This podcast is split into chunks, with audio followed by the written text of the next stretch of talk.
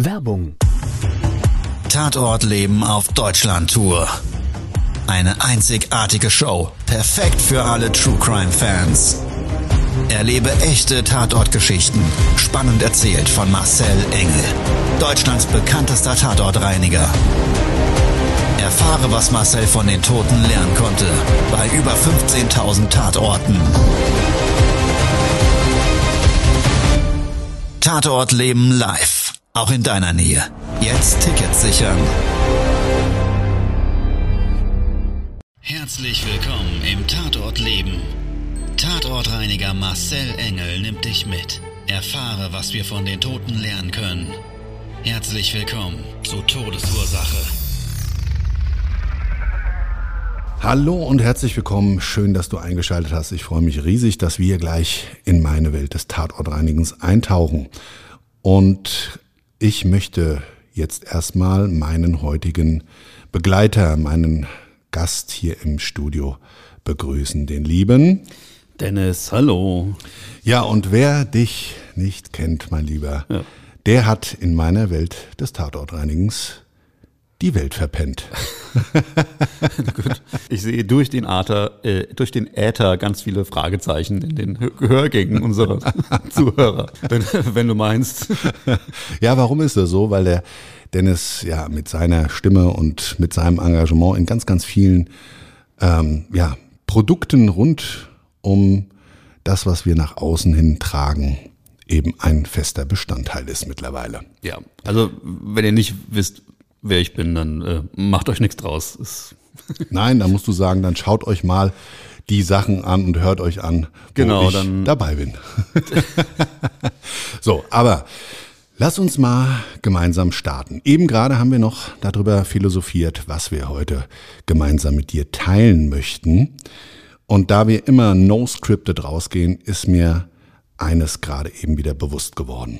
Ich habe oftmals Tatortreinigungen, die ich vor Ort erlebe, Tatorte des Lebens mit Geschichten hinter dem, ja, dem Tatort, dem Ereignis des Todes, die nachhallen. Und manchmal ist das auch nicht direkt so. Also da fahre ich zu einer Tatortreinigung und irgendwie ist es wie Autofahren. ein Job wie jeder andere. Ja, also weißt du, so vollautomatisiert machst du alles, nimmst alles wahr, achtest halt darauf, dass du keine Fehler machst, um das auf dem Straßenverkehr zu reflektieren. Du guckst Ja. halt, dass du oder andere nicht zu einem Unfall führt oder sowas in die Richtung. Muss es wahrscheinlich ein Stück weit auch sein bei so einem, bei so einem Job, weil das wird es dir auf die Dauer sonst nicht, nicht aushalten, wenn du da zu, zu sehr reflektierst und alles mit nach Hause nimmst. Könnte sein, könnte sein. Hast du absolut recht, wobei ich mir da eigentlich noch nie so Gedanken gemacht habe. Und ich könnte das jetzt auch gar nicht in eine, in eine Zahl packen, ja, wie oft das so ist und wie oft das eben Ja. nicht so ist. Aber Ja. was mir eben gerade bewusst geworden ist, ist die Tatsache, dass ich oftmals, wenn ich so in meiner kleinen alltäglichen Welt meines Lebens außerhalb meines Berufsbildes mich befinde und bewege, dann manchmal Tatorte oder Erlebnisse aus den Leichenfundortreinigungen, die ich Tage, Wochen oder Monate zuvor erlebt habe, auf einmal wieder hochpoppen und für mich meine Erlebnisse, die außerhalb dieser Tatortreinigung liegen, auf einmal einen ganz anderen Sinn ergeben. So, jetzt habe ich schwer in Rätseln gesprochen. Und was das jetzt wirklich heißt, würde ich sagen, lass uns doch mal, und du lieber Dennis, gemeinsam in ein Erlebnis eintauchen, einer Leichenfundort bzw. Tatortreinigung, Tatort des Lebens, einer Unfallortreinigung, ja, die mich dann gestern nach einem Telefonat mit meinem Freund Bello extrem getriggert hat.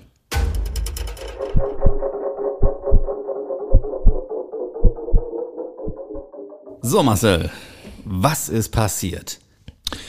Ja, vergangenes Wochenende. Ein ganz besorgter Anrufer klingelt durch und sagt wirklich so mit ganz leiser Stimme, sagen Sie, Herr Engel, können Sie vielleicht ganz dringend mal bei uns vorbeikommen? Wir haben einen häuslichen Unfall gehabt. Und dann hat er gesagt, ja, mein Vater, der lebt alleine. Meine Mutter ist mittlerweile verstorben und der ist gestürzt. Ja, und dann hat er erstmal nichts mehr gesagt. Und gerade in solchen Situationen, wenn Menschen eben tief betroffen sind, dann, ja, dann musst du denen auch erstmal so ihren Raum lassen, durchatmen lassen. Ja? Und so, wenn du am Telefon erstmal nichts hörst, dann können ja fünf Sekunden wie eine Ewigkeit wirken. Ja. Naja, ich habe dann aber erstmal kurz innegehalten und dann habe ich gesagt, ja, was ist denn passiert? Ja, ich, ich mag's, ich mag's gar nicht umschreiben. Und ja, wissen Sie, mein Vater, der ist, wie gesagt, gestürzt. Ja, und er konnte mir auch gar nicht genau erklären, wie das passiert ist. Aber ihm wurde schwindlig und dann ist er im Flur gefallen. Ja, und jetzt grundsätzlich, weißt du, wenn du jetzt so das für dich da draußen hörst, oder auch du, Dennis, mhm. ja, ist er halt gestürzt und wahrscheinlich auf den Kopf gefallen und dann Ja. hat das geblutet und ich verstehe die Menschen ja. Ich wäre ja genauso besorgt, wenn es jetzt meine Mama wäre. Ja, ja. die ist noch am Leben, mein Papa leider tot. Und da macht man sich natürlich dann schon Sorgen und hat natürlich einen riesen Kopffilm. Aber dann, dann hat er gesagt, ja, der ist, der ist in eine, in eine Blumenvase gestürzt und dabei hat ihm ein großer Splitter die Halsschlagader verletzt. Oh, okay, das ist natürlich was anderes. Ja, und dann kannst du dir vielleicht jetzt mal da draußen überlegen, wie sowas ausgesehen haben könnte. Dennis, bei sowas warst du noch nicht dabei, gell? Äh, bei viel Blut oder Ja. bei so Unfällen. Ja. Ähm, ich kann mich an einen Fall erinnern, das war, glaube ich, ein Suizidversuch. Da hatten wir auch sehr, sehr viel Ja. Blut in der Wohnung. Das wäre, glaube ich, das, was da am nächsten kommt. Ja. Ja. Bei so einem Fall ist es ja oftmals dann damit verbunden, dass die unruhig rumlaufen und so weiter. Ist nochmal ein anderes Tatortreinigungsbild, Tatort des Lebensreinigungsbild, wie das, was mich da vor Ort erwartet hat. Ja, und ich erzähle euch jetzt mal, wie es da ausgesehen hat.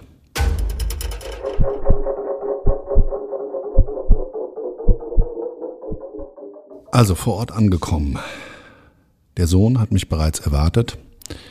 Vater, sehr positiv schon mal, Opfer seines Unfalls, hat überlebt. Das ist schon mal gut zu hören. Schwer verletzt, um das vielleicht mal vorwegzunehmen. Aber das Bildnis vor Ort, das war wirklich derb. Ging so drei Stufen hoch zu so einer großen Eingangstür von den Räumlichkeiten. Hat er mir die dann aufgeschlossen, war selber gar nicht drinnen, ja, zu dem Zeitpunkt, sondern hat draußen auf mich gewartet, vorm Haus.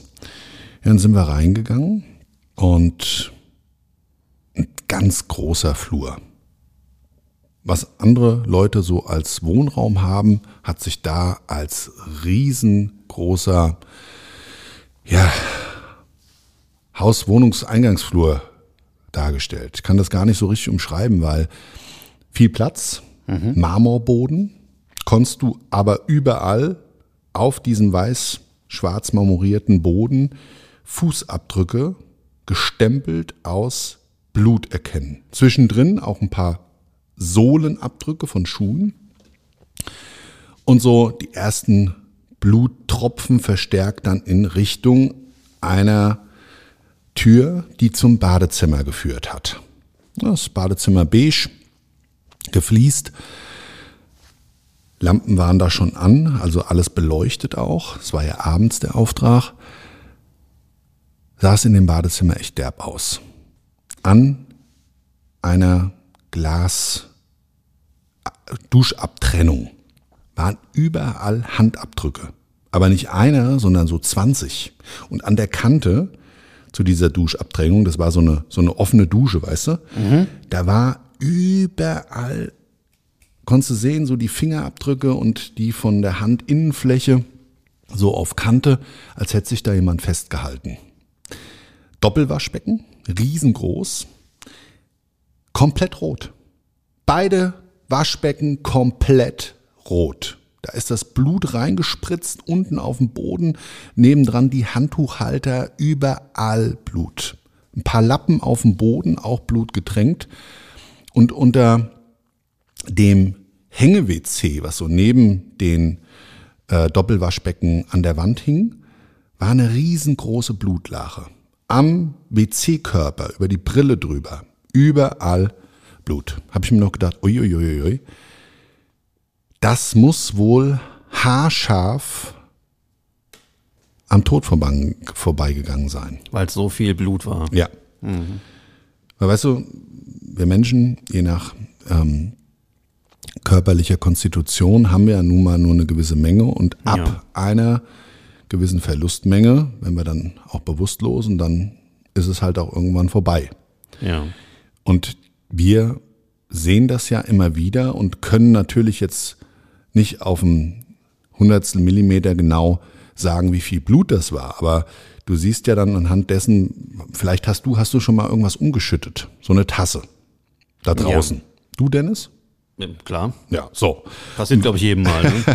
Ja, und wenn man das jetzt mal so in den Vergleich nimmt, ja, was das dann für einen Fleck hinterlässt, und wenn du dann diese Flächen siehst, ja.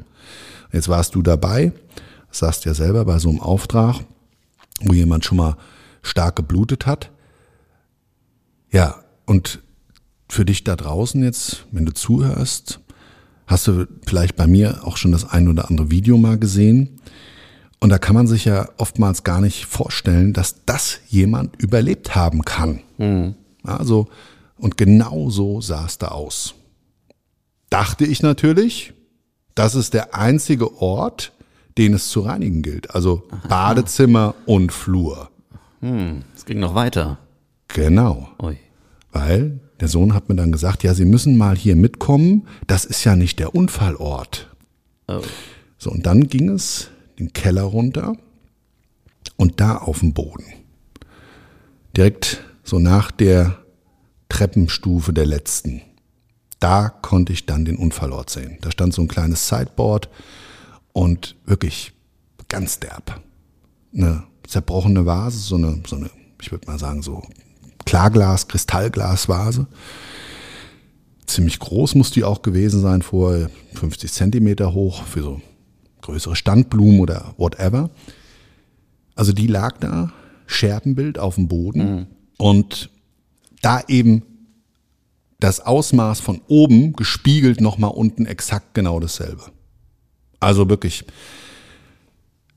extrem. Und vor allen Dingen da konntest du dann auch erkennen, dass der ältere Herr, der dort gestürzt ist, also der Vater meines Auftraggebers, dass der dieses Bildnis an den Wänden dadurch entstanden sein muss, die waren nämlich auch kontaminiert mit Blutspritzer mit einzelnen, dass der wahrscheinlich gestürzt versucht hat, dann aufzustehen und das zu irgendeinem Zeitpunkt ja auch geschafft haben muss, sonst wäre ja die Kontaminierung nicht oben im Badezimmer gewesen. Zum Glück, weil, also wenn er jetzt ohnmächtig geworden wäre und liegen geblieben wäre, dann wäre das ja sein Ende gewesen. Ja, so und da kann ich dir nur sagen, da ist es dann manchmal so, vielleicht, ja, das Karma, das Schicksal des Lebens, wie man auch immer das nennen mag, dass der Vater das überlebt hat, das war reiner Zufall. Und der Zufall bestand nämlich darin, dass zu dem Zeitpunkt, wo der sich nach oben geschafft hat, und warum auch immer nicht gleich den Notarzt gerufen, ja, vielleicht unter Schock, wie auch immer, das, das ist ja für uns jetzt, die da so einen Unfall noch nie hatten, überhaupt nicht nachvollziehbar. Ob dann überhaupt der Kopf noch ausreichend mit Sauerstoff versorgt ist und oder aber wie sich dieses ganze Bildnis des Überlebenskampfes dann darstellt. Du versuchst da vielleicht irgendwie die Wunde zu schließen, drückst da und, und holst dir eine Kompresse und sagst dann, und dann geht's dann sofort zum Telefon, wo auch immer das dann liegen mag, ja. Man muss ja selber erstmal begreifen, was passiert ist und wie schlimm das jetzt ist. Ja, war es dann so, dass das bei dem komplett anders war? Der ist dann nämlich vom Badezimmer rausgelaufen auf die Straße und da stand seine Nachbarin. Und dadurch ist der Mensch gerettet worden.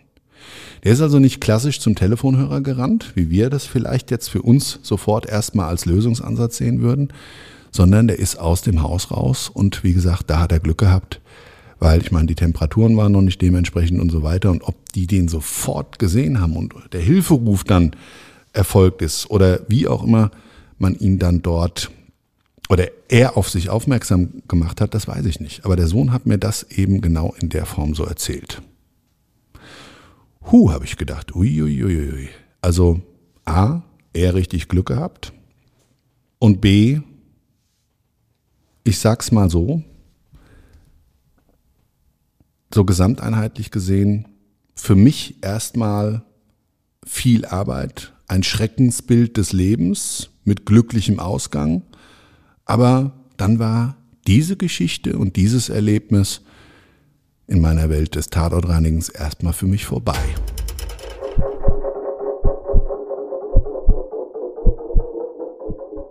So, das war ein krasser Fall, aber für dich, äh, ich sag mal, auf der Ebene des Tatortreinigens jetzt eigentlich Daily Business, ne? Ja, hört sich krass an, aber auch vielleicht für dich da draußen nachvollziehbar, wenn du jeden Tag solche Bilder siehst. Das Ganze hatte ja im weitläufigsten Sinne auch ein Happy End. Auch, mhm. ja, vielleicht das einzige Außergewöhnliche an dem Fall für mich war, wie der Mann zu seiner Hilfe gekommen ist. Mhm, ja, also ja. auf die Straße gerannt und da schwer blutend, ja, der Schock für die Nachbarn, das hatte ich mir noch so überlegt, wie das ausgesehen haben muss. Da ist jemand schwer am Bluten, da spritzt vielleicht sogar aus dem Hals raus oder irgendwie sowas in der Richtung. Das ist natürlich schon krass, ne? Wobei ich da sagen muss, also ich finde, das ist gar nicht so abwegig. Also vielleicht würde ich das auch machen.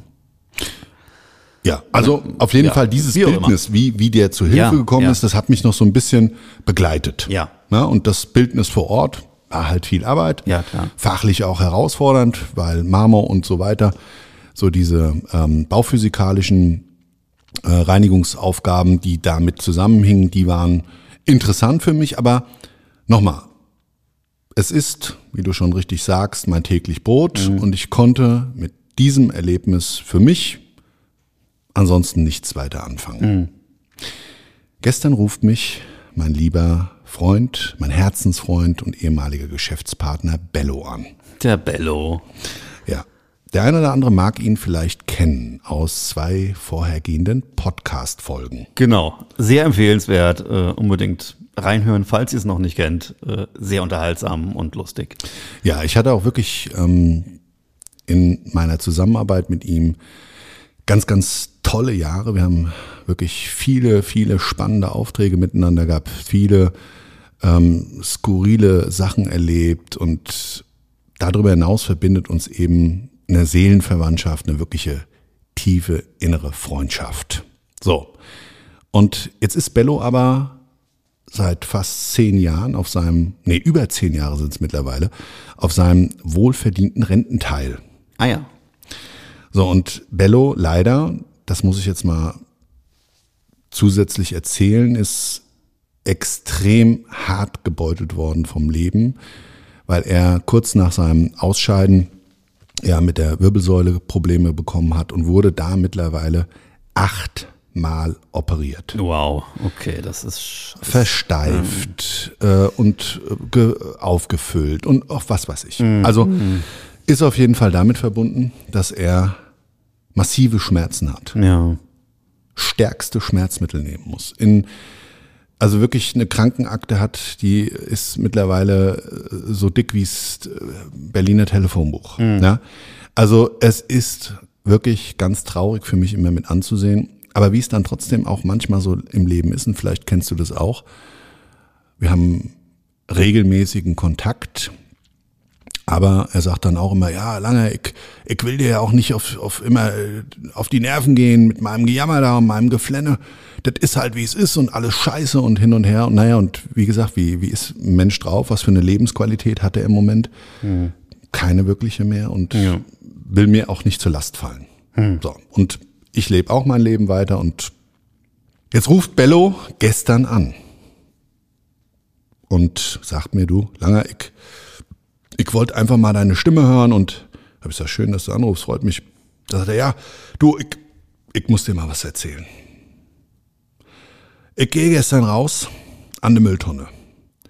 Und irgendwie, ich weiß nicht, ich habe vorher meine Tabletten genommen und da war so ein, da ist so ein großer, so ein großer Eimer, weißt du, mit so einer Metallklappe. Und mir wird ganz, ganz komisch und ich fall da mit meiner Murmel drauf. Oh.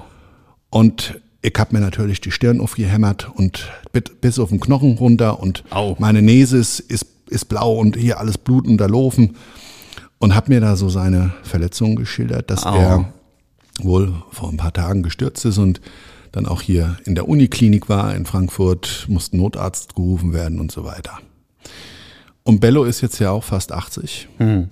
und weißt du, da ist mir Ja, auf klar. einmal dieses Bildnis wieder hochgepoppt. Da hat's dich eingeholt. Ja. Dieses Bildnis Ja. von der Tatortreinigung des Wochenendes. Aha. Und jetzt haben beide Glück gehabt. Mhm. Der Vater meines Auftraggebers, ebenso wie der, wie der Bello. Glück, zumindest in der Hinsicht, auf diesen Unfall hin und dass die das auch überlebt haben, weil Bello ist da wirklich wohl auch, was weiß ich, mit 20 Stichen genäht worden, wie er mir das erzählt hat und so weiter. Und das ist ja alles nicht ohne. Klar, man unterschätzt es. Also so ein, so ein, so ein Sturz, wenn einem auch nur ganz kurz schwummerig wird, muss der nur falsch auf den Kopf aufkommen. Ne? Da kann schon einiges passieren. Ne? Ja, und weißt du, für dich da draußen, mir persönlich hat die Tatortreinigung des Wochenendes und der Anruf von Bello wieder einen Impuls geschenkt. Und genau aus diesem Grund unter anderem teile ich ja diese Tatorterlebnisse auch mit dir da draußen, auch mit dir, mein lieber Dennis. Also mir persönlich ist der Gedanke gekommen, Junge, Junge, jetzt überleg dir mal, wann warst du denn das letzte Mal beim Bello? Ja. Wann hast du den das letzte Mal besucht und jetzt, klar, ist er sowieso gestürzt. Ich habe ihn gleich gefragt, ob ich ihm irgendwie helfen kann. Ach, lange, ich will dir ja nicht zur Last fallen und so weiter. Und dann habe ich sofort, wie gesagt, dieses Bildnis der Tatortreinigung vor Augen gesagt, du weißt du was, jetzt am Samstag, mein lieber Freund, komme ich vorbei. Ich bringe dir was Leckeres zu essen mit von deinem Lieblingschinesen und lass uns doch einfach mal ein paar Stunden schöne Zeit verbringen. Ja, und das ist es eigentlich schon, was ich immer wieder aus diesen Tatorterlebnissen rausziehe für mich. Und in dem Fall nicht immer gleich, sondern manchmal klingt es nach und auf einmal habe ich ein Bildnis eines Unfalls, das Bildnis eines Todes, die Geschichte des Lebens vor dem Tod und alles, was eben dann auch ich als den Tatort des Lebens bezeichne, wieder vor Augen. Und es schenkt mir was. Also skurril sich das anhören mag, es schenkt mir immer wieder einen Impuls und ich selber setze das dann auch direkt ins Handeln um, um daraus das Bestmögliche für mich mitzunehmen. Ja, und genau das würde ich dir jetzt eigentlich auch nur wünschen wollen, dass du vielleicht, wenn du, solltest du irgendjemanden jetzt in Gedanken haben, den du längere Zeit nicht gesehen hast, den du vielleicht mal wieder anrufen könntest, den du vielleicht mal wieder ja, eine WhatsApp schreiben möchtest oder einfach vielleicht mit einem Blumenstrauß oder einem leckeren Essen vor der Tür stehen magst, ja, diesen Tatort des Lebens hier mitzunehmen, darauf zu spiegeln, zu reflektieren und dass du dann für dich ins Handeln kommst. Ja, ihr Lieben, da draußen, schön, dass du dabei warst. Dennis, schön, dass du wieder dabei warst hier Ja. mit am Mikrofon. Und ja, ich würde sagen, wenn du Luft, Lust und Zeit hast, dann bis zum nächsten Mal. Und bis dahin wünsche ich dir eine wunderschöne Restwoche. Ciao, dein Marcel. Und der Dennis. Das war Todesursache, der Podcast mit Tatortreiniger Marcel Engel. Was kann Marcel für dich bereinigen? Melde dich oder klick dich durch auf marcelengel.com. Abonniere den Podcast und du kommst für keine Folge zu spät.